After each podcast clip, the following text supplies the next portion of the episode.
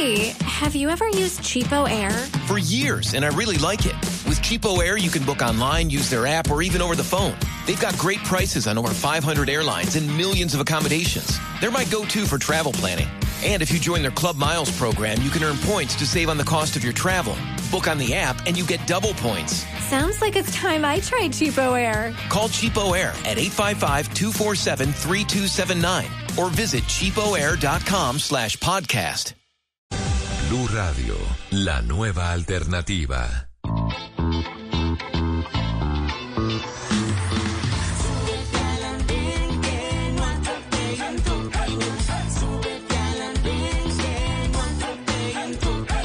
Aquí tú podrás compartir, debatir lo que a ti, lo que a mí nos pueda interesar.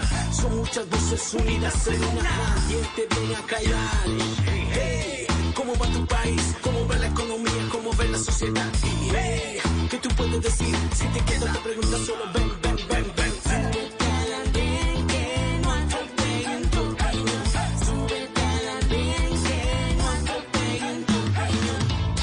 Indispensable que paremos la violencia indiscriminada y reflexiva y retomemos lo que la naturaleza nos dio como privilegio.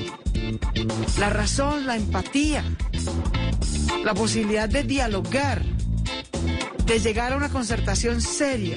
Con los que hay que dialogar es con los que están en la calle y los que están en la calle son jóvenes.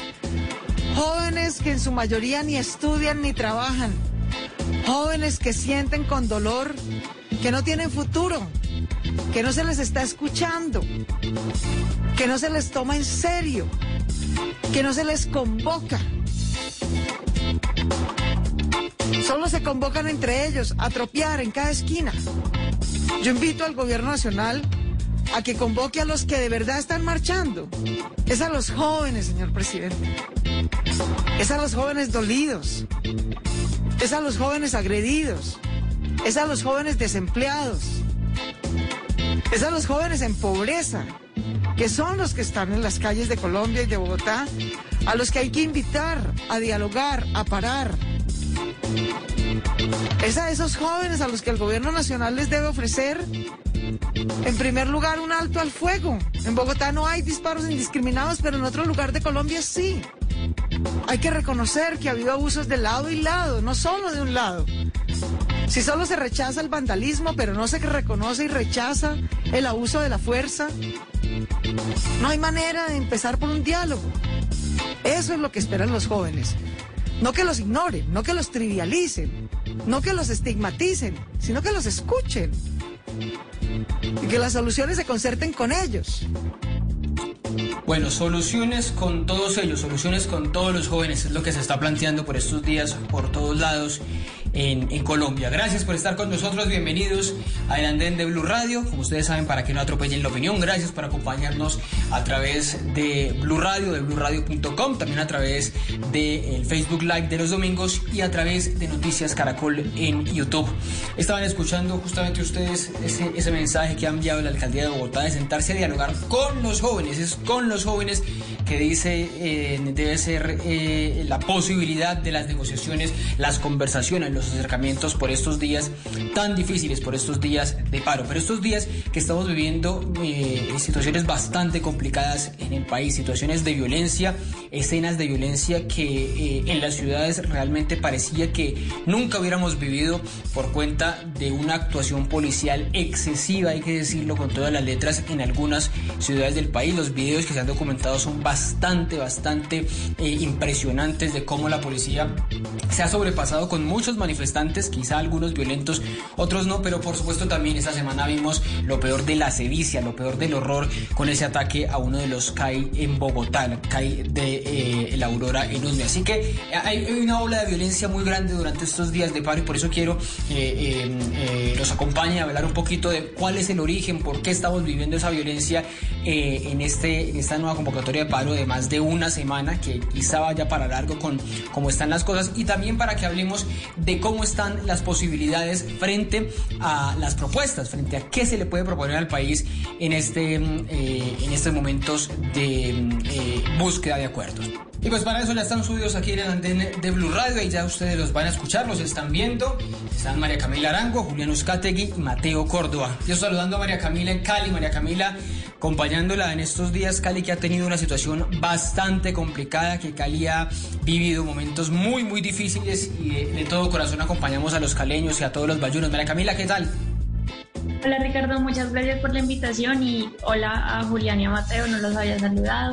Un gusto estar aquí con ustedes y muchas gracias por el mensaje que le mando a Zacarías a los vallecaucanos. Sin duda han sido días demasiado difíciles en el departamento para todos los caleños, sin importar si apoyan las razones del paro o no las apoyan. Eh, para los policías también ha sido demasiado difícil y para las autoridades sobre todo. Cali con un poquito más de, de tranquilidad o, o, realmente ha seguido la, la, violencia durante estos días. Hubo dos días de esta semana particularmente muy violentos y, y hemos visto cómo han empezado a levantarse algunos bloqueos por lo menos para permitir el paso de comida. ¿Cómo es, cómo es el día a día por estos, por estas, eh, por estos días, valga la redundancia, en Cali? Realmente, Ricardo, yo creo que es un, el día a día es un bombardeo de información que es insostenible estar, estar pues enterado exactamente de lo que está pasando, pero sí, lo que dices, eh, tuvimos dos días bastante difíciles. Yo realmente ayer, ayer en, en, la tarde había mucha zozobra y mucha incertidumbre en Cali, en las noticias, hace mucha falta de información oficial, entonces realmente no sabemos qué está pasando con certeza. Eh, en el norte de ayer se presentaron muchos disturbios. Lo que pasa es que realmente no sé cómo es el cuento de las redes sociales, pero no están permitiendo subir información con el hashtag SOS Colombia en Instagram al menos. Entonces ha estado bastante difícil la, la situación. Pero sí, se han, se han, establecido mesas de diálogo, la arquidiócesis ha jugado un papel fundamental eh, en acercar a, la, a, a las fuerzas, al, al, orden público, a las fuerzas públicas, con la ciudadanía, con los manifestantes, que durante muchos días también se han venido manifestando en paz miles de caleños. Eh, han levantado bastantes bloqueos de entradas a la ciudad, creo que hasta, pues van como tres o cuatro bloqueos que han levantado, ya ingresaron alimentos, ya ingresó oxígeno, eh, ya se levantó la emergencia hospitalaria en el departamento. Creo que por ese lado vamos avanzando y sin duda yo creo que el diálogo es la solución ante, ante ya, la situación. Ya hablamos de diálogo, de propuestas, de, del origen de la violencia, como les decía, pero quiero, quiero empezar a saludarlos a cada uno, a ver cómo están las cosas. Sigo con Julián, Julián Uzcategui. ¿Cómo va? Julián sí está desde acá, desde Bogotá, pero pues Bogotá quizás, son las dos ciudades, Bogotá y Cali, las que más han sufrido eh, la violencia, por lo menos más visible, aunque lo que está sucediendo en Pereira, en Bucaramanga, en Armenia durante todos estos días, lo que ha sucedido en el departamento del Cauca, bueno, en todo el Valle del Cauca, es realmente dramático. Eh, Julián, ¿cómo, ¿cómo ha vivido usted estos días de, paro, de, días de violencia en las noches y de marchas pacíficas en, en el día? Gracias Ricardo, pues primero también extenderle un saludo especial obviamente a usted, a la emisora, a Mateo, a María Camila y a todos los oyentes que nos siguen hoy en este importante debate en, Bogotá, sobre todo en Usaquén y en diferentes localidades, pues la situación ha sido bastante complicada. Se han visto, digamos, por un lado una movilización pacífica que hay que respetar, que admirar, pero también se ha visto una manifestación violenta por parte de los vándalos en diferentes sectores. Se han percibido ataques sistemáticos a la fuerza pública, se ha habido ataque a la infraestructura de Bogotá y sobre todo también a los pequeños comercios, que es lo que más nos preocupa. Un, un, un ejemplo muy básico y muy rápido fue lo que se presentó en Usaquén en la 140, cuando los vándalos atacaron todo el comercio formal de ese sector, que han sido comerciantes que a lo largo de este año pues han protestado y han manifestado su intención de reactivarse y trabajar para llevar el sustento a sus casas y estos vándalos acabaron con el comercio y con algunos de los pequeños locales que hay en el sector. Entonces muy triste y muy preocupado por esa situación y obviamente haciendo un llamado para que cese todo acto de violencia y podamos avanzar como país en unión para avanzar y recuperar la paz, la tranquilidad y sobre todo la economía. Bueno, y Mateo, Mateo Córdoba, buenas noches. Eh, Mateo, y siempre lo hablamos, ¿no? Cada que hablamos en el andén ha estado en una marcha, en una movilización. Obviamente estos días, por supuesto, no, no es la excepción. ¿Cómo ha habido las marchas? ¿Cómo ha habido estos días de, de paro nacional, Mateo? Buenas noches, Ricardo. Un saludo y un abrazo para usted, para Julián y para María Camila. Eh, evidentemente, yo creo que en, estos, en este trasegar del andén en el que hemos compartido ya varios programas, siempre pasa lo mismo, ¿no? Y es que o estamos, yo estoy llegando a una marcha con otros compañeros panelistas, siempre hay como, eh, como ese tipo de, de, de, ambiente de movilización particularmente cuando, cuando yo estoy invitado a estos programas y, y creo también que habla o sea, la experiencia específica del andén, cuando yo he venido, habla de una movilización sostenida durante los últimos dos, tres años.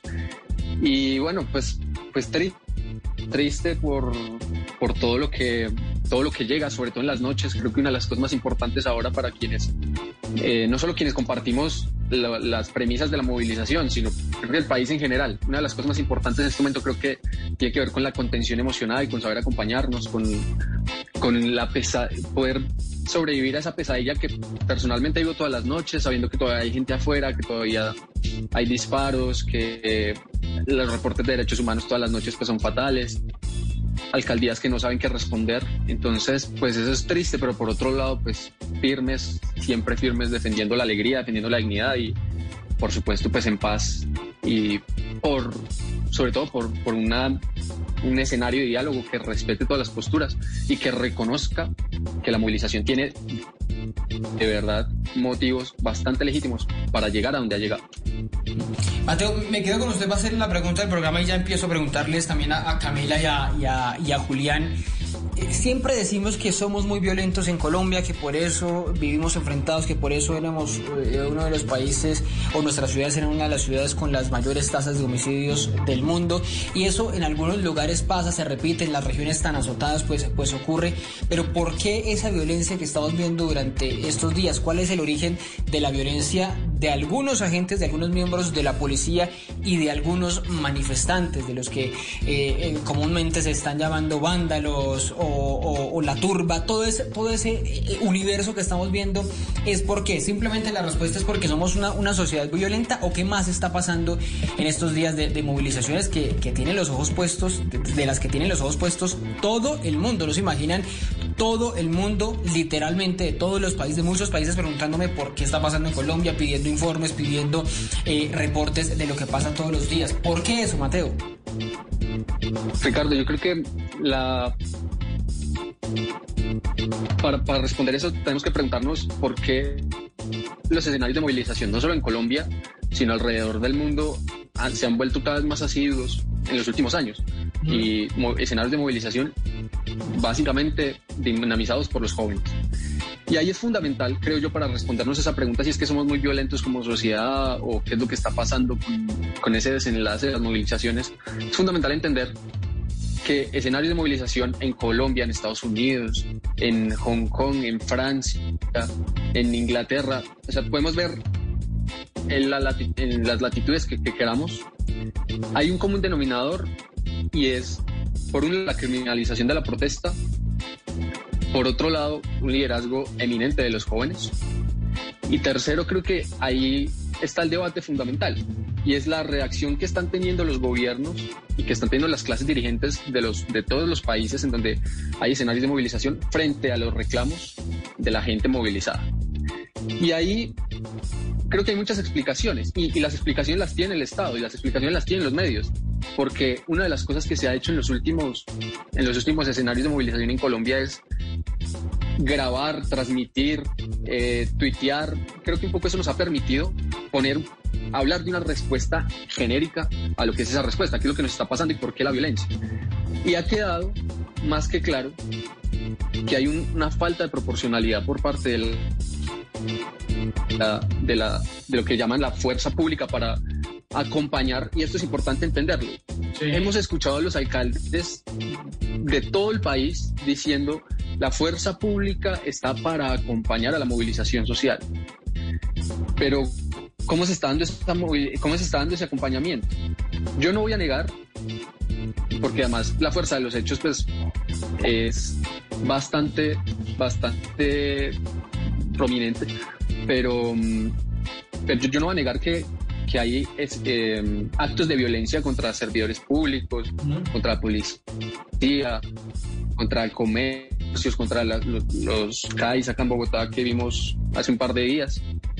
Pero si el Estado colombiano tiene esa capacidad que nos han vendido durante las últimas décadas de perfilar, de individualizar, de la inteligencia, la tecnificación de la fuerza pública, de la fiscalía, etcétera, etcétera, etcétera, ¿por qué está esa coincidencia, poder, esa, esa, esa tecnología, esa capacidad militar, esa capacidad de inteligencia nunca logra dar con el origen de esa violencia que llaman vandalismo.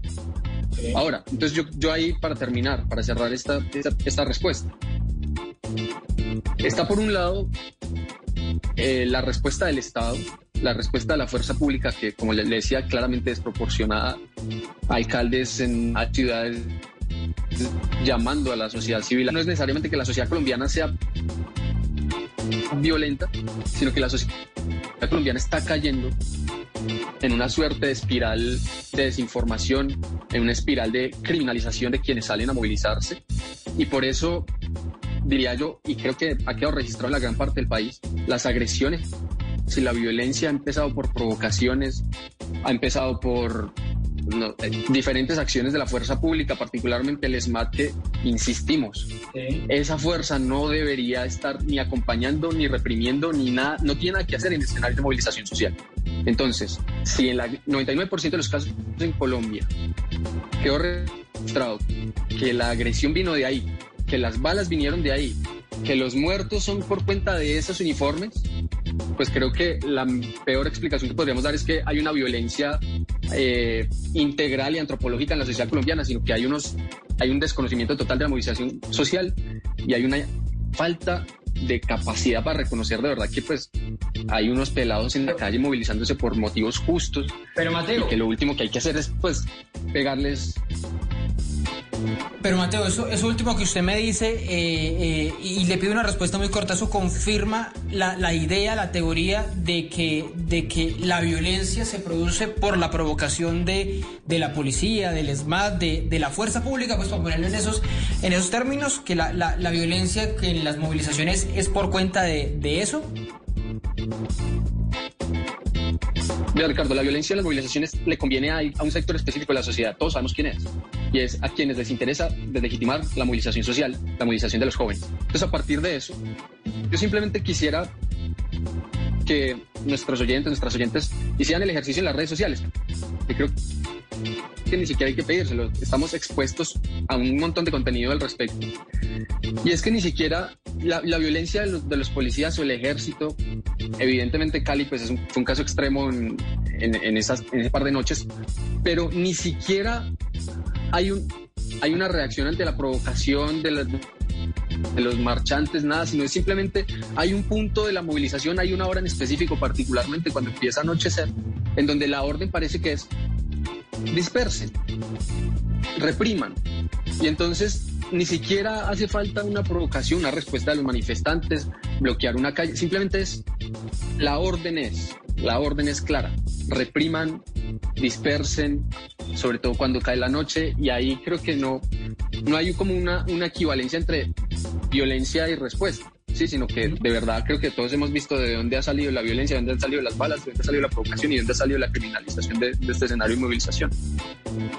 Voy con, voy con Julián para preguntarle sobre el origen de, la, de la violencia, pero también sobre muchas de las cosas que ha dicho, que ha dicho Mateo, sobre eh, quién da, quiénes están dando eh, las órdenes, sobre quiénes están provocando, si la provocación produce violencia, si el SMAT no debería acompañar las manifestaciones, es ese verbo acompañar que suena eh, de alguna manera como tan eh, suave para definir lo que puede pasar cuando, cuando interviene eh, en algún momento el SMAT y la policía y cómo tratar esa línea tan delgada que es la, del, la, de, la, de la violencia. Eh, Julián, lo escucho. ¿De dónde viene esta violencia que seguimos viendo en las manifestaciones? Ricardo, yo creo que definitivamente no podemos desconocer una de las verdaderas causas de la violencia en Colombia y es la participación de la criminalidad en estas manifestaciones que hemos visto a lo largo de los últimos días. Como les dije inicialmente, yo no me atrevo ni, ni tampoco lo hago de estigmatizar a toda la manifestación o toda la protesta que se ha llevado a lo largo de esta última semana. De hecho, son más de 1.700 movimientos que se presentaron en estos últimos días y no todos hicieron de forma violenta y había un inconformismo legítimo de parte de un sector.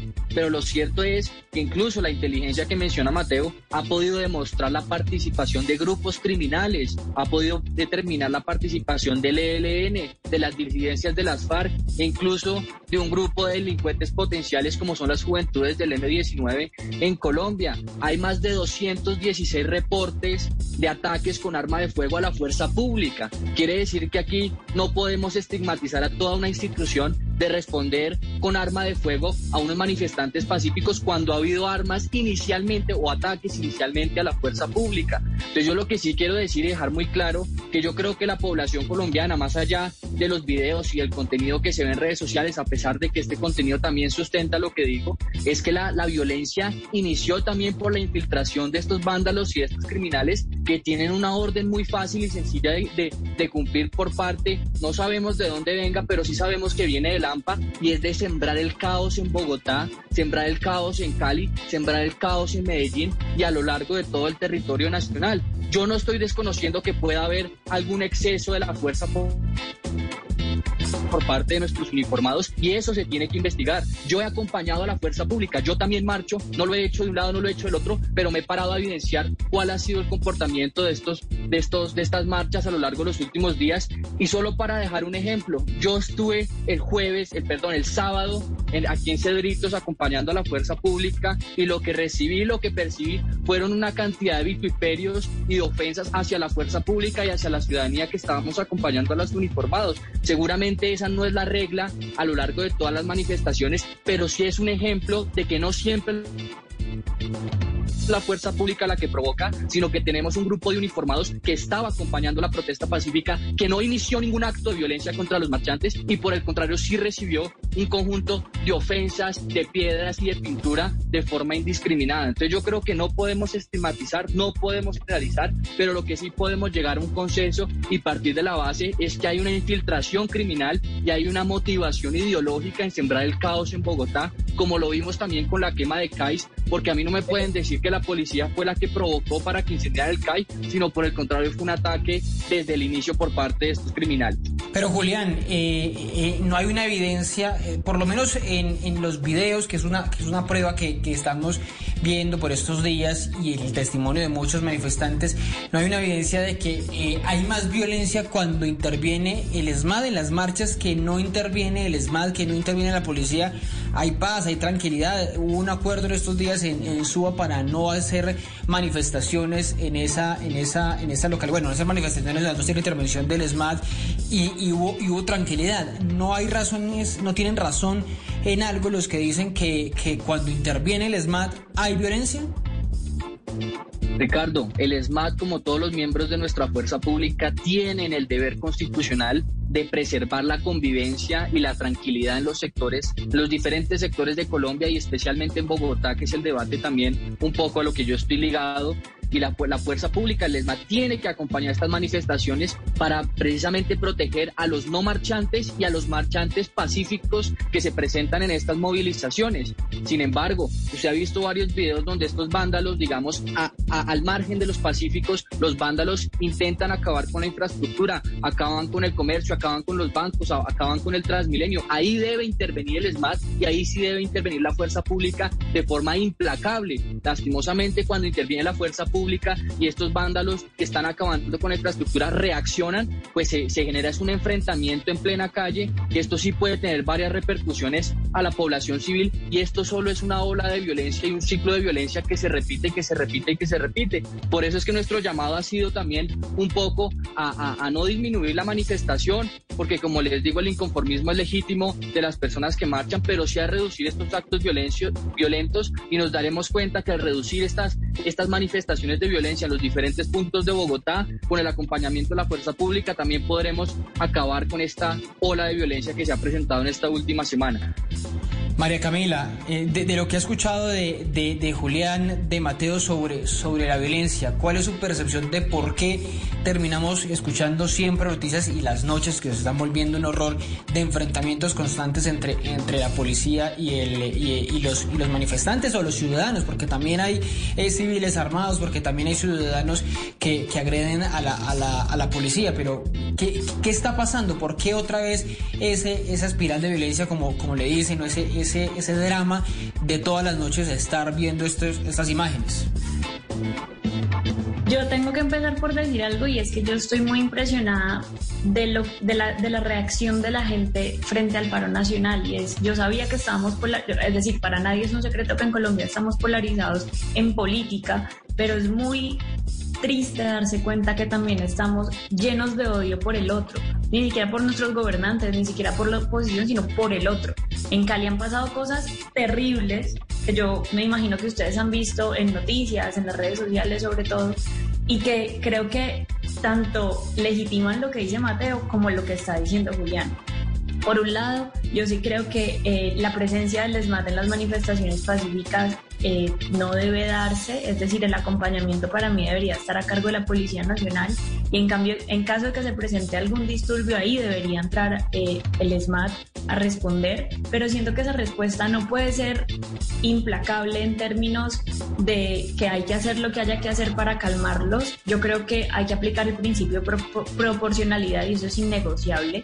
Si un manifestante, que no debería hacerlo y no lo estoy justificando, si un manifestante le da una patada a un policía, el policía no tiene que voltear a pegarle dos tiros.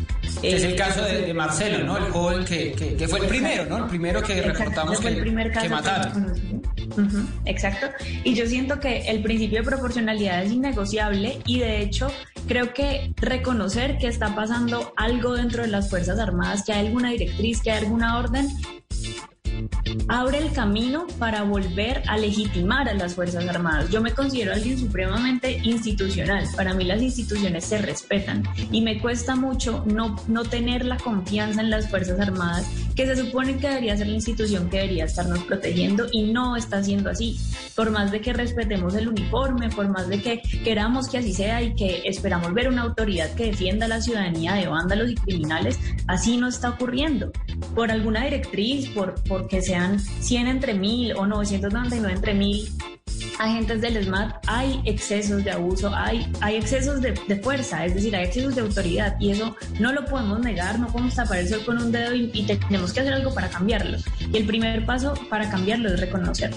Eso por un lado y con eso concuerdo con lo que dice Mateo, pero también concuerdo con lo que dice Julián. Es innegable que detrás del paro nacional, es decir, a costa del paro nacional, utilizando el paro nacional y las legítimas preocupaciones ciudadanas como cortina, hay organizaciones criminales detrás de estas manifestaciones. Y las hay porque es imposible que vándalos eh, dispersos quemen 15 calles en Bogotá en dos horas o incendien no sé cuántas 20 estaciones de mío o 18 estaciones de mío en Cali o no sé cuántos buses en Cali. De verdad es, es imposible y se los digo porque en Cali estamos viviendo un nivel de violencia mucho más alto del que se está viviendo en Bogotá en estos días. Es imposible que grupos, que el crimen organizado no esté detrás de las manifestaciones en Cali. Con eso no estoy diciendo que las, que las peticiones de la ciudadanía no sean legítimas. Estoy diciendo que están instrumental, instrumentalizando las protestas, están instrumentalizando la ciudadanía como cortina,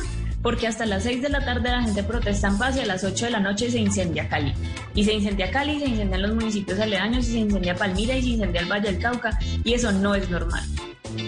Pero aquí abro, aquí un poquito el debate para, para empezarlos a escuchar a todos, porque María Camila decía, decía algo con lo que me quiero quedar para, para preguntarles a ustedes sobre la confianza, esa confianza en, las instituciones, esa confianza en la fuerza pública, esa confianza en la policía que, que de pronto dice eh, la gente se está deteriorando por estos excesos o se está aumentando en algunos casos porque dice la policía está cuidándome, está cuidándome a mí. Entonces quiero escucharos un poco sobre eso, pero denme un momento, voy a hacer una, una pequeña, una pequeña pausa, ya seguimos aquí en la de Blue Radio para que no atropellen la Si ustedes los jóvenes no asumen la dirección de su propio país, nadie va a venir a salvárselo, nadie, nadie.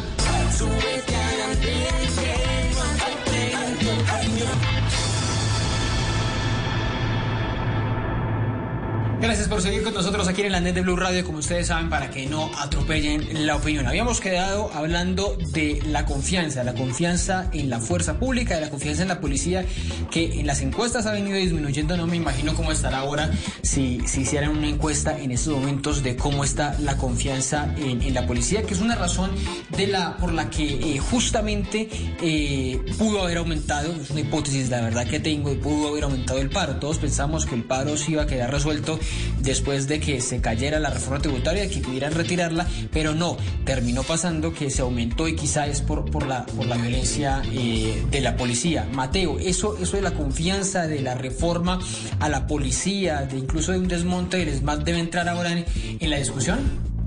Sin duda, Ricardo, yo creo que sí, y, y frente a- y sobre todo porque necesitamos restituir la confianza de la gente frente a esta institución, a la fuerza pública.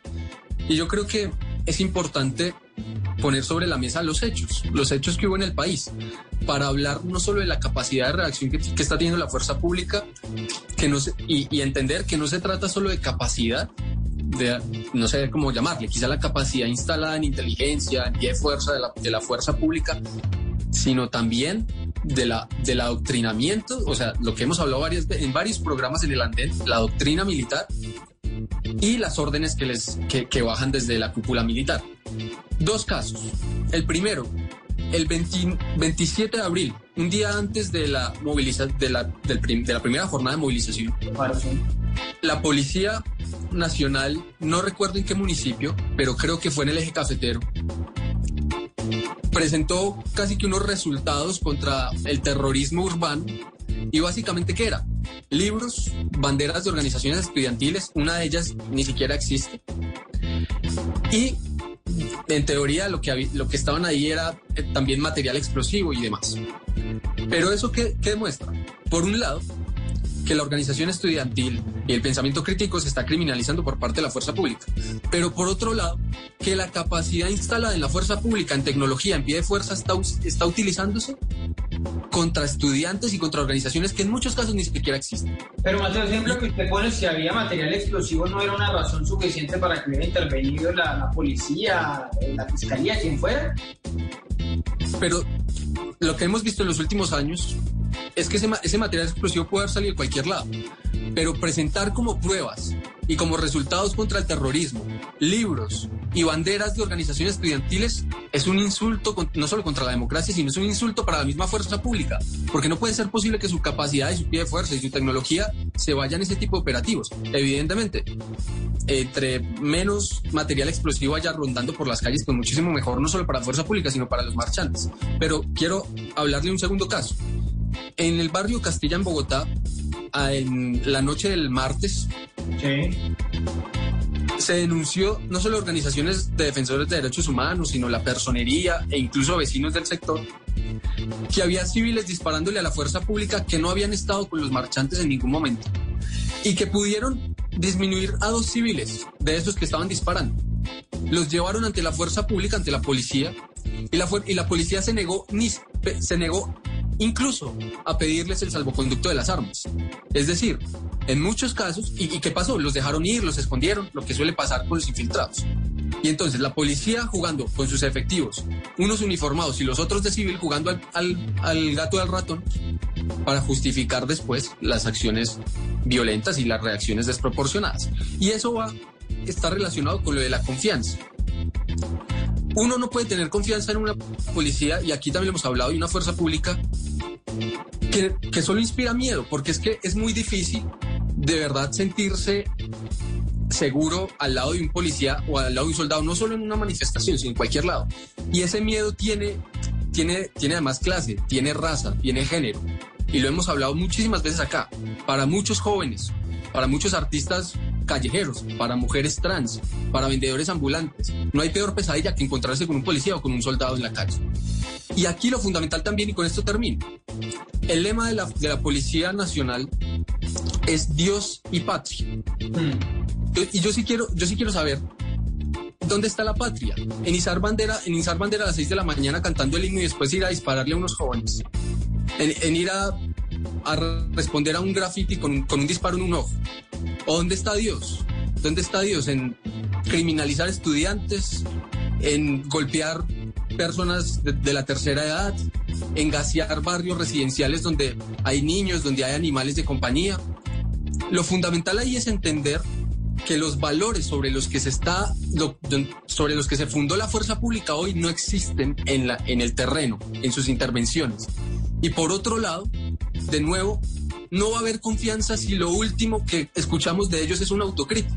No puede ser posible que después de noches en donde hay siete, ocho heridos, ocho muertos, como en Cali, donde pasó, donde pasó lo que pasó en, en Pereira por culpa también de declaraciones de un alcalde, lo último que hay es autocrítica. No puede ser que no puede ser que escuchemos a Iván Duque y a Diego Molano y a Zapateiro todos los días, a mediodía en los medios, pero lo último que dicen es ni siquiera un mensaje de solidaridad a las familias de los asesinados, negando las cifras de desaparecidos, negando que hubo una agresión a la Comisión de, la, de Naciones Unidas en Cali. No hay nada de autocrítica, no hay ni una sola mención a las víctimas de sus, de sus acciones. Así es muy difícil, es muy difícil. Y por supuesto, pues está el caso de las famosas investigaciones disciplinares, que es la policía cuidándonos de la policía, en donde eso es, una, eso es un cuarto negro allá donde se pierden las investigaciones, uno nunca sabe si se esclareció o no. En Bogotá todavía la alcaldía está intentando esclarecer lo que pasó el 9 y 10 de septiembre, una masacre por el tema de los CAIs. Hay jóvenes muertos que sobre su cuerpo y sobre su, sobre su muerte todavía no hay un solo culpable. ¿Por qué? Porque la policía y el ejército no hacen más que esconder a quienes están disparando sus armas contra la gente, contra quienes se están movilizando. Entonces, con ese panorama es muy, pero muy difícil restituir la confianza en la fuerza pública. Ya voy, ya voy con, María, con María Camila que me está pidiendo la palabra, pero, pero ese panorama que pinta Mateo, esa, esos hechos que han ocurrido durante estos días, esa violen- violencia y estos abusos que hemos visto documentados en, en videos, en, en las redes sociales, es, es quizá esa justificación para, para la movilización, eh, Julián, que la gente eh, está saliendo a la calle justamente a decirle, oiga, no estoy de acuerdo con esa violencia que incluso están documentando en medios internacionales. Entonces yo creo que esa es una visión diferente a lo propuesto por Mateo. Yo creo que nosotros llevamos, tenemos 200 años de historia republicana y la crisis o el resquebrajamiento de la institucionalidad ha sido constante. La ciudadanía yo siento que está cansada y me pongo en sus zapatos porque también lo estoy de tanta corrupción, de tanta inseguridad, de tanta violencia, de tanto robo, de tanta corrupción, insisto, porque son 50 billones, fue la cifra que se ha manejado recientemente de, de corrupción en Colombia, y así como la policía, las instituciones de nuestras Fuerzas Armadas pueden tener cierto eh, o repetir inconformismo en la sociedad civil, acto judicial, se encuentran nuestros aparatos de gobierno y creo que es un sentimiento generalizado en la población civil hoy en día. La generalización que hace Mateo me parece sumamente preocupante porque eh, llegar a decir que, que nuestros policías o en su to- totalidad los policías se, les- se despiertan con ese Dios y patria a izar el pabellón nacional y salir a disparar a los jóvenes, me parece totalmente desproporcionado. Nosotros tenemos cientos de miles de policías militares que cuidan nuestro país y yo creo, y lo digo con toda certeza, la gran mayoría de este cuerpo de Fuerzas Armadas cumplen una labor loable para nuestro Pero- país pero y de- entregan y ponen el pecho todos los días para defender este país de una amenaza. Me, me detengo un momentico, eh, Julián, para preguntarle eh, a Mateo justamente eso que usted está diciendo, si es generalización. Lo, de Mateo es generalización, son todos los policías los que están incurriendo en esa violencia, porque hay unas órdenes, unas doctrinas, siempre se habla, bueno, de las manzanas podridas o de que son unos pocos. Es- esa discusión está, eh, la está teniendo usted, generalizar toda la policía. Lo que está demostrado en este momento en las calles es que no son todos, por supuesto, pero los que no agreden, los que le dan la mano a los manifestantes, los que los acompañan y los cuidan, lo hacen aún a pesar de las órdenes, aún a pesar de la doctrina. Y eso, y yo, no estoy generalizando a los policías, pero sí estoy diciendo que hay un problema de doctrina. Y ustedes, y ustedes sa- saben, porque también en los últimos años, en los últimos meses han salido videos de cómo adoctrinan no solo a los soldados, sino a los policías en los últimos, incluso eh, ayer en redes fue viral una intervención que hubo a las frecuencias de la policía y las órdenes que se escuchan en los radios de la policía, más allá de que sea legal o no escuchar, pero la ciudadanía pudo ver las órdenes que se dan y en el tono en el que se dan. Y eso no es ninguna generalización, porque hay policías buenos. Ahora, no nos vamos a poner a agradecer que no nos maten, porque es que ese es su trabajo, cuidarnos. Ricardo, yo creo que hay cientos de miles uniformados en este país que cumplen una labor loable que gran porción de estos tiene un trabajo honesto, un trabajo que se tiene que admirar y que se hay que respetar. Y si hay una porción de uniformados que no están cumpliendo su deber o están actuando al margen de la ley, pues se tiene que investigar y se tiene que castigar. Y nosotros somos los mismos o los, los principales eh, eh, eh, interesados en que así sea. Yo he recorrido las calles, por ejemplo, de Bogotá y de Usaquén. Hemos hecho más de 20 consejos de seguridad en Bogotá, en las 20 localidades. Hemos hecho más de 15 consejos de seguridad en Usaquén, en cada uno de sus barrios. Y la solicitud de la ciudadanía siempre es, queremos más policías, queremos nuestro CAI nuevamente, queremos más fuerza pública en este sector. Y eso quiere decir que el sentir de la gente no es en contra de toda la institución, sino de esa pequeña porción que no cumple con su deber. Y por eso lo digo, se tiene que denunciar. Si Mateo tiene información o tiene certeza o tiene el material probatorio que sustente esa acusación de que los militares o los policías que están cuidando las calles no quisieron recepcionarles a, estos delincuentes que fueron capturados, pues que la presente y que sea nuestro aparato judicial y nuestros entes de control los que hagan y adelanten en todas esas investigaciones. Pero yo no creo que sea una generalidad, sino más bien creo que es la excepción y no la regla en el comportamiento de nuestros uniformados, Ricardo. Camila, me está, me está pidiendo la palabra, Camila. Sí, Ricardo, yo no creo que ahora podamos hablar de reglas y excepciones porque uno, es decir, ya no se sabe qué órdenes están siguiendo, de quién, cuántos, cómo y por qué.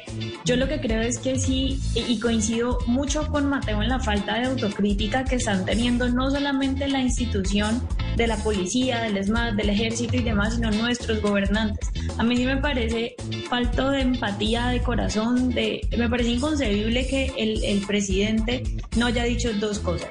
Primero, que se solidariza con la familia de quienes han, han perdido la vida durante las manifestaciones, sean policías, sean manifestantes, sean lo que sea, perdieron la vida y el presidente debe solidarizarse con ellos y con sus familias. Pero segundo... ¿Sabe, sabe una cosa, Camila? Y me, detengo ahí en ese primer punto suyo. El presidente Duque y, la vicepresidenta Marta Lucía Ramírez en unas declaraciones ayer ya empezaron a, hablar un poco de las víctimas, de las familias, pero hablaron específicamente del caso de, Lucas Villa. Y Lucas Villa, pues de momento la, la, eh, no hay sospecha de que haya sido asesinado por, por la policía. Por eso es que algunos sectores, pues justamente estaban criticándolo, criticando al gobierno, a la vicepresidenta y al presidente Duque, porque hablaron del caso de un eh, civil asesinado, pero porque no estaba involucrada eh, eh, la policía. Pero Camila, su segundo punto. Mi segundo punto es que em, hace falta que el presidente también diga y hasta hoy son presuntas eh, violaciones de derechos humanos. Hay muchas que están confirmadas por videos, que están rotando en redes sociales, pero hablemos de presuntas violaciones. ¿Cómo es posible que el presidente no haya dicho que las va a investigar? ¿Cómo es posible que el presidente, que es la cabeza de la, de la fuerza pública, el, el, encargado del orden público en el país y su ministro, no hayan dicho que van a investigar las presuntas violaciones a los derechos humanos por parte de la fuerza pública? Y si no lo dicen, ¿cómo planean generar confianza en la gente? Y te digo, eh, y a Julián le respondo, en Cali estamos cortos de fuerza pública hace años y claro que estamos pidiendo más pie de fuerza en Cali. Eso no quiere decir que sea porque confiamos 100% en la institución. Eso quiere decir que es porque creemos que es necesaria, porque definitivamente en Cali estamos viendo una ola de violencia que no tiene precedentes, pero tampoco es únicamente por la, por la coyuntura de las manifestaciones. En Cali hace falta pie de fuerza y hace falta hace años. Aún así, lo que también esperamos los caleños, y, y, lo ha dicho el alcalde, y lo ha dicho, mejor dicho, lo han dicho autoridades competentes, la bancada regional del Valle del Cauca, todo el mundo ha dicho que espera que la policía y, que se haga una introspección, qué está pasando en la policía y cómo así que hay, es que no debería haber ni sospechas, no deberían haber investigaciones de que la policía está matando civiles, eso no debería pasar, estamos en una democracia, no en una dictadura. Entonces yo sí creo que eso es, es complicado que la confianza también se recupera a través de comunicación asertiva y, y de autocrítica. Pero además también quiero agregar un ejemplo al, a los que puso Mateo. Y es, yo creo que pasó creo que pasó desapercibido como todo lo que pasa en municipios distintos a las capitales de los departamentos.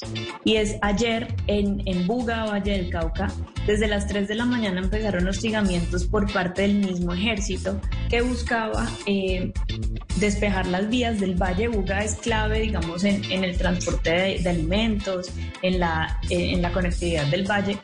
Eh, empezaron hostigamientos por parte de la fuerza pública a, en barrios residenciales. Es que yo creo que esto es lo grave. 3 de la mañana en barrios residenciales. Helicópteros, helicópteros, helicópteros. En, muy temprano en la mañana Empezaron desde los helicópteros. El primer, el primer rumor que hubo es que estaban disparando desde los helicópteros. Luego sale alguien a publicar un video de un civil disparando contra los helicópteros y empieza una desinformación entre será que disparó el civil o será que dispararon los helicópteros. Y al final salió el alcalde a, a, corroborar que hace dos horas le estaba pidiendo al ESMAD retirarse del municipio. El alcalde del municipio le estaba pidiendo al ESMAD retirarse porque estaban lanzando gases lacrimógenos sobre barrios residenciales. Entonces se ve a la Guardia Civil evacuando niños, evacuando ancianos, que aparte no lo pueden hacer con, con total tranquilidad o con, o con, digamos, la logística suficiente porque el valle en este momento no tenía, no tiene suministro de gasolina, entonces no estaban los carros de la alcaldía con gasolina para poder eh, evacuar a los, a los ancianos y a los niños. ¿Cómo es posible que les tire gases lacrimógenos sobre la población civil en un barrio residencial donde hay niños y ancianos. Eso rompe cualquier regla internacional del conflicto y debería también eh, haberse pronunciado no solo el presidente, sino también la gobernadora del Valle que guardó silencio. ¿Qué está pasando y por qué la fuerza pública, el orden, los que deberían garantizar el orden público y cuidar a los ciudadanos, por qué están eh, tirando gases lacrimógenos sobre la población? Un niño murió de asfixia. Sí, hay, un punto de, que, le, quiero preguntar justamente a, Julián y es si hay eh, una falta quizá de autocrítica de parte del, presidente Iván Duque para, para eh, cuestionar los procedimientos de la fuerza pública, los abusos por supuesto de la fuerza pública, una falta de autocrítica del presidente Duque pero también del partido de gobierno, de los partidos afines al gobierno o que tienen cierta simpatía con, con las fuerzas militares. ¿Esa falta de autocrítica usted, usted la ve, Julián? Ricardo, yo creo, y en eso sí, digamos, concuerdo mucho con Mateo y con María Camila, y es que se necesita urgentemente un momento de catarsis por parte de todas las autoridades, de todas las entidades territoriales y también del gobierno nacional respecto a cómo se ha abordado esta situación. Yo tengo perspectivas distintas y yo seguramente hubiera dado un manejo totalmente distinto, pero si nosotros lo vemos, digamos que en, ese aspecto sí, sí también sí puedo concordar. Yo siento que ha faltado la solidaridad del gobierno con las víctimas también de, este, de, de, esta violencia, de esta oleada de violencia que hemos visto en Bogotá y en diferentes ciudades del país. Y en eso sí, sí, sí estoy totalmente de acuerdo. Pero lo que siento también es que es, que es, es, es un fenómeno que se ha presentado en todos nuestros gobernantes y esa polarización de la que hablaba María Camila, que me parece que más allá de la polarización lo que yo siento es la violencia la violencia al que piensa distinto a mí, que fue un poco lo que nosotros reclamamos en Bogotá cuando asesinaron al patrullero en, en, la zona de Chapinero cuando intentaban robarlo. Lastimosamente la alcaldesa Claudia López no se quiso manifestar y no quiso asistir a los puntos donde se estaban generando algunas de las manifestaciones de solidaridad con este patrullero y de esa misma forma, así como le exigimos a la alcaldesa que tuviera ese homenaje y ese sentimiento de solidaridad por una persona que acaba de morir, pues de esa misma forma también le hemos pedido y le pedimos al presidente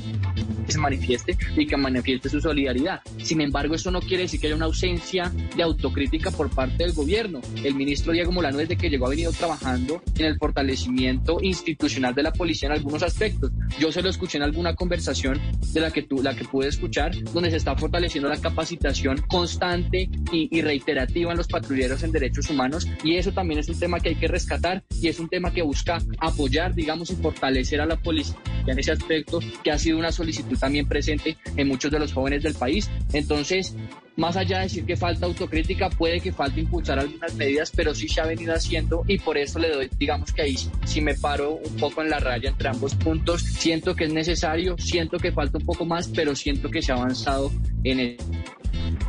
Sí.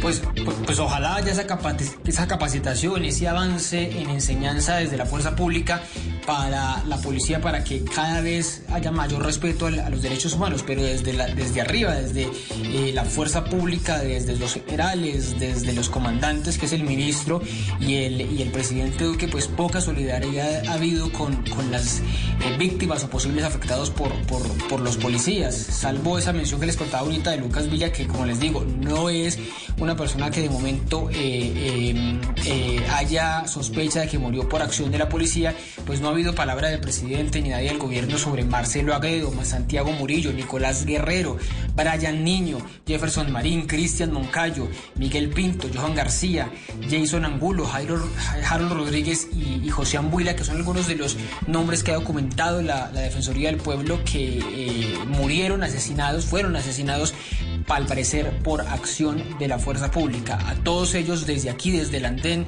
de parte nuestra, de parte mía en particular, un homenaje. Eh, este programa es un homenaje para ellos y un saludo, una consideración especial en estos difíciles momentos. Eh, eh, ¿Me quería decir algo más, Julián? Sí, de acuerdo, no, solo brevemente mencionar algo del partido que usted hacía énfasis del Centro Democrático, nosotros hemos visto que el partido, digamos, ha tenido una posición crítica y, totalmente objetiva frente al gobierno. Muchos de los parlamentarios del partido se apartaron de la reforma tributaria. La gran mayoría de los, de los miembros militantes del partido.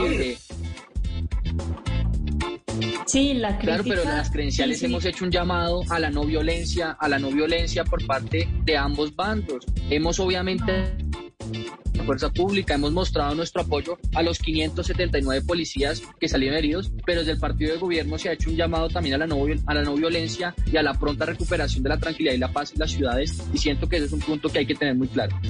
Yo, yo estoy en desacuerdo, perdón, pero así como, así como estamos diciendo que no todos en la policía son malos, no todos en el ESMAD son malos, no podemos hablar de una autocrítica generalizada en el Centro Democrático, mucho menos teniendo representantes como Cristian Garcés en el Valle del Cauca, que lo único que ha hecho es avivar el fuego del departamento.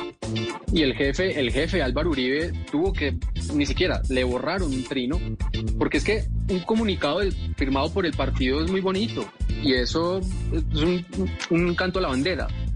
Pero la verdad es que el jefe de ese partido, eh, digamos que dio la orden en Twitter tajantemente de usar las armas contra todo tipo de desorden, que sabemos que para Álvaro Uribe toda manifestación y toda muestra de dignidad de los jóvenes es un es desorden y vandalismo. Pero entonces, por un lado, comunicados y por otro lado, trinos del jefe del partido diciendo que lo que hay que hacer es ser implacable con la movilización social. Eso no vale quiero cerrar aquí, aquí el tema porque, porque quiero empezar por donde, quiero terminar por donde inicié estos últimos minutos que me quedan para escucharlo simplemente un, un minutico cada uno con una propuesta o, un par de propuestas o ideas que hay que hacer porque les decía, iniciando les planteaba que es el momento de que nos escuchen a los jóvenes, que escuchen a los más jóvenes, que escuchen a los que están eh, eh, viviendo momentos más difíciles, jóvenes desempleados, jóvenes pobres, jóvenes dolidos, en fin, ¿Qué propuesta? Una propuesta concreta para, para pasar la página o para seguir adelante o para sacar algún provecho estos días de paro. Camila.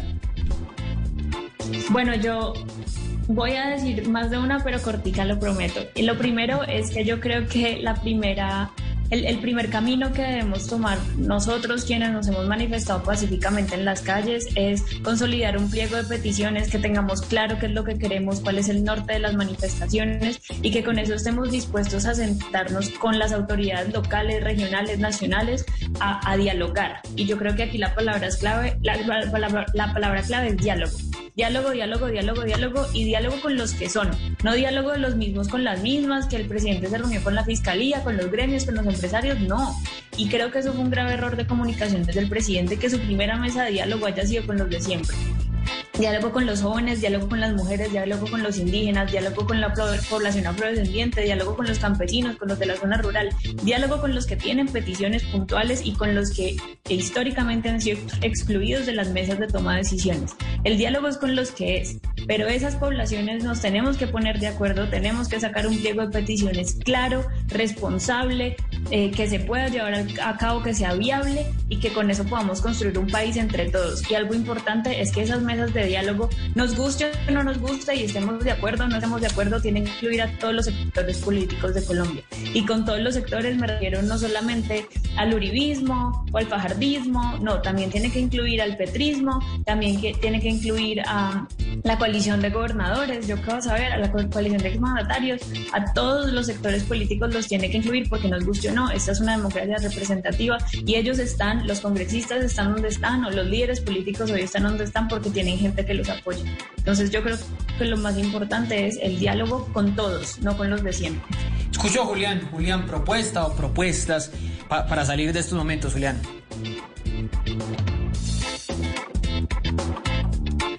Ricardo, yo creo que ese es el único camino, el diálogo es la herramienta más sencilla y más idónea para salir de esta crisis de seguridad, esta crisis de inconformismo, esta crisis económica. Yo siento que el presidente tiene que abrir aún más las puertas a escuchar a los diferentes sectores y en eso estoy totalmente de acuerdo con Mara Camila, pero también siento que los manifestantes y las personas que en este momento se encuentran inconformes con muchas de las situaciones en Colombia deben manejar también un discurso de sensatez y al momento de elaborar este pliego de peticiones deben ser peticiones sensatas, coherentes y que se ajusten a la capacidad del Estado y que haya un punto de partida para ese diálogo, porque el gobierno también ha sido muy claro en que está dispuesto a dialogar, a ceder un poco en cada una de estas solicitudes y propuestas, pero hay algunas propuestas que, que, que se salen, digamos, de la capacidad de cualquier lógica y en, y en esos casos particulares no pueden ceder y la respuesta de los manifestantes no puede ser pararse de la mesa porque como les digo tiene que ser un diálogo, un diálogo totalmente bilateral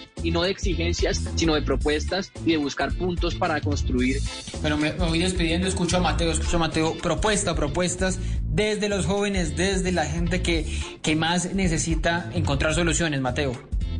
Ricardo, vea, yo he estado en las calles todos los días.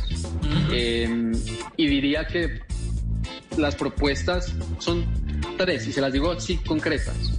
Propuestas de cómo podría pues ventilarse un poco el escenario en Colombia. Primero, el gobierno, el, el, gobierno Iván Duque, más allá de un pliego de peticiones, que puede cumplirse o no. Ya vimos lo que pasó con el gobierno, con la conversación nacional del 2019, muy poco se cumplió, sabemos que está haciendo con el acuerdo de paz. Entonces, más que, que recogieron un pliego de peticiones es cambiar el talante.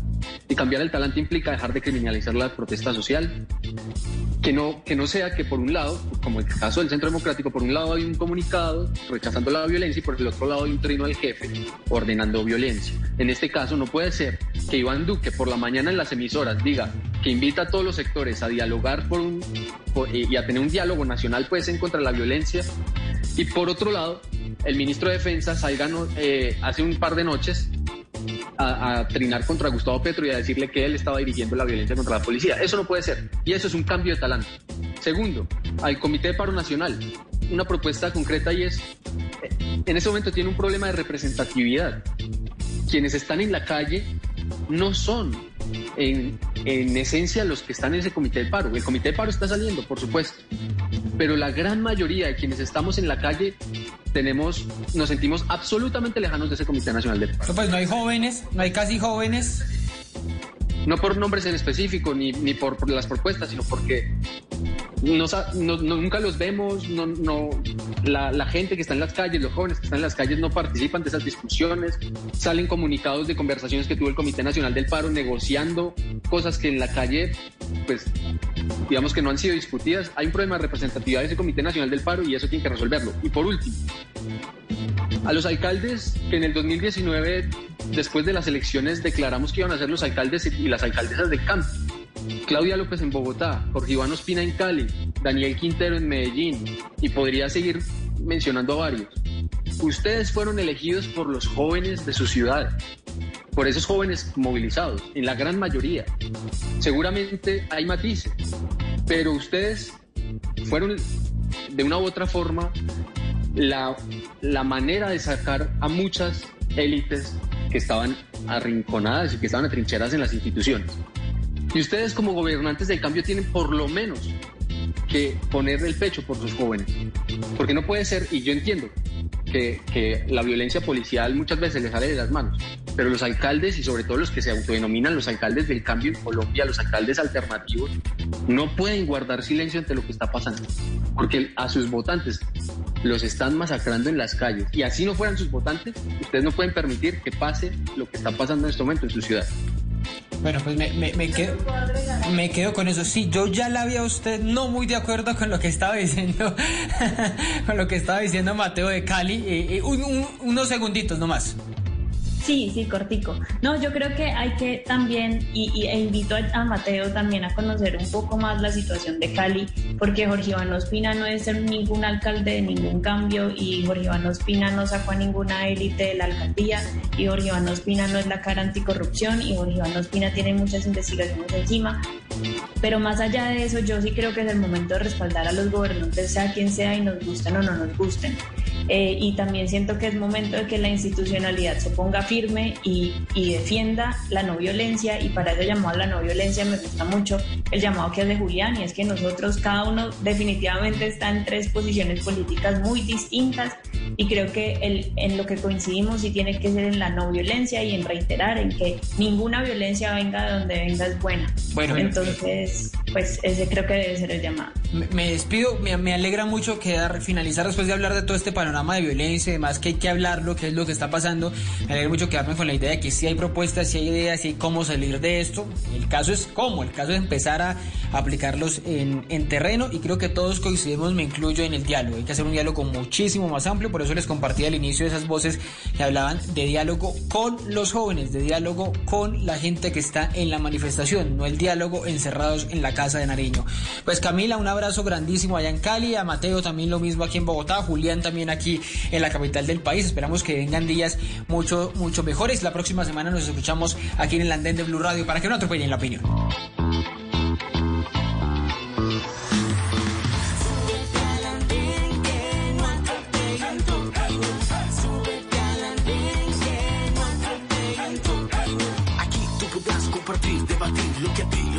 nos pueda interesar. Son muchas voces unidas en una. ¿Quién te a callar? Hey, ¿Cómo va tu país? ¿Cómo va la economía? ¿Cómo va la sociedad? Hey, ¿Qué tú puedes decir? Si te queda otra pregunta, solo ven, ven, ven, ven.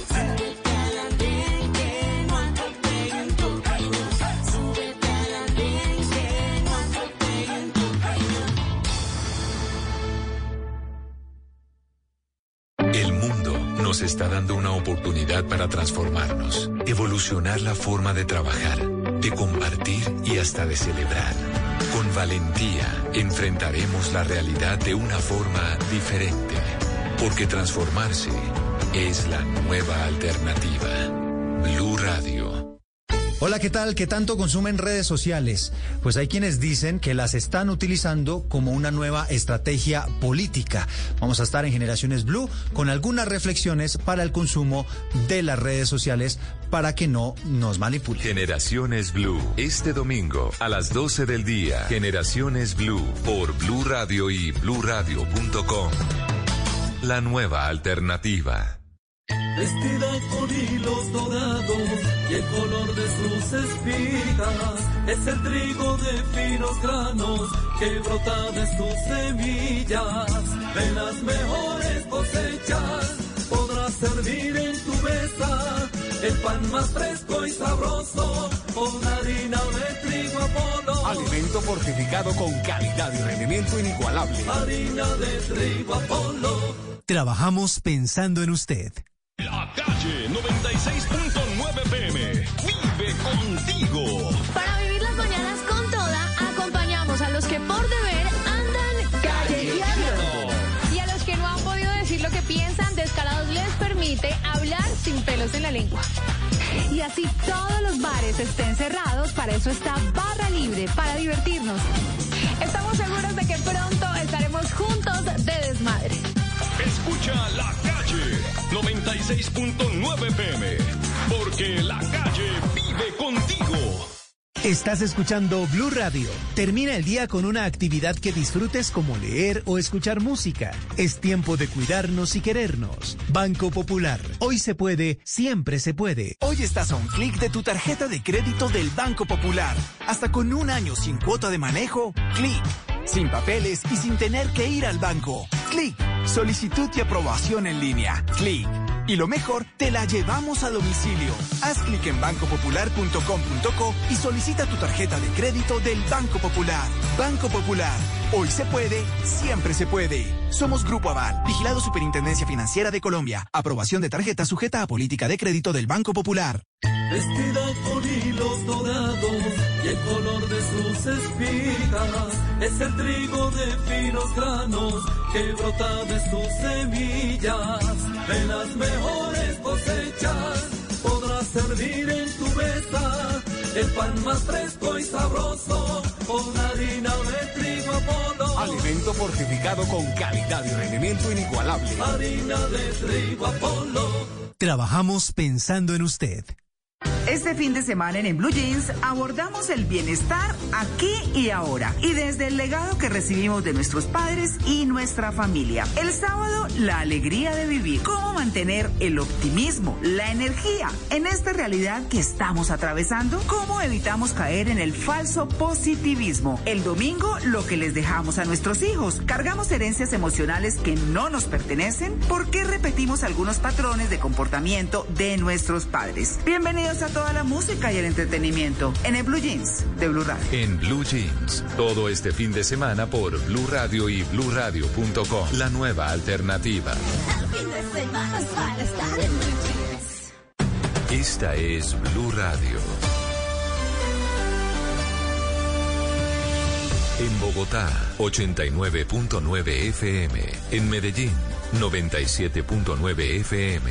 En Cali, 91.5 FM. En Barranquilla, 100.1 FM.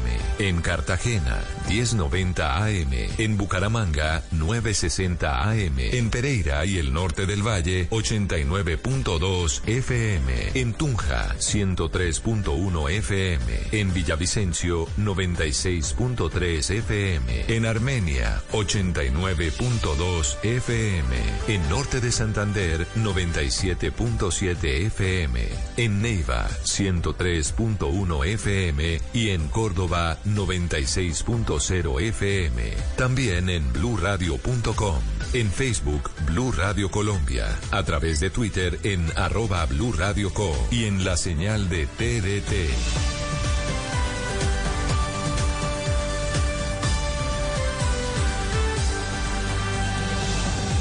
Radio, la nueva alternativa. Amigos, familia, algo para compartir. Lo único que falta es la música. Aquí está Blue Música, fin de semana en Blue Radio y bluradio.com, la nueva alternativa.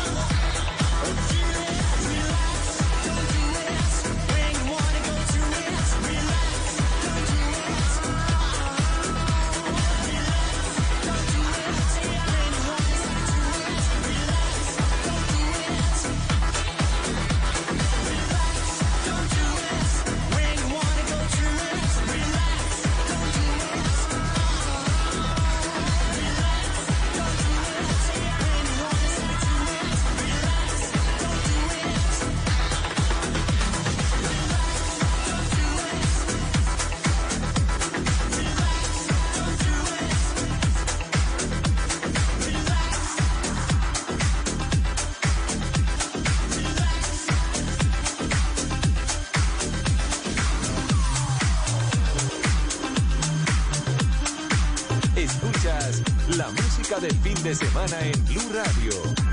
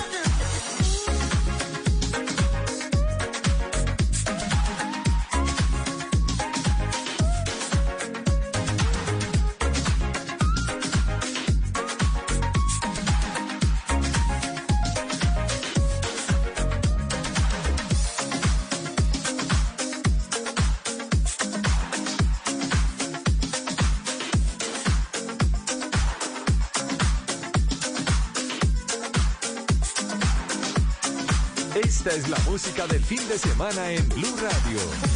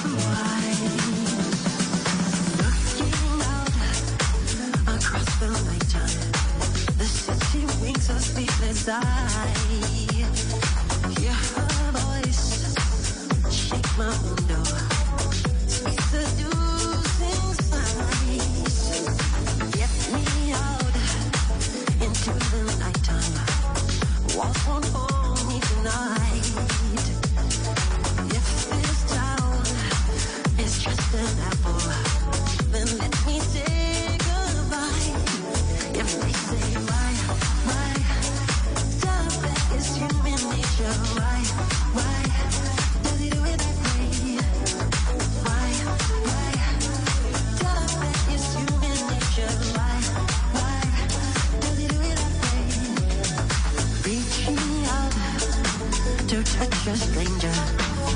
Electric eyes are everywhere. See that girl? You know she's watching.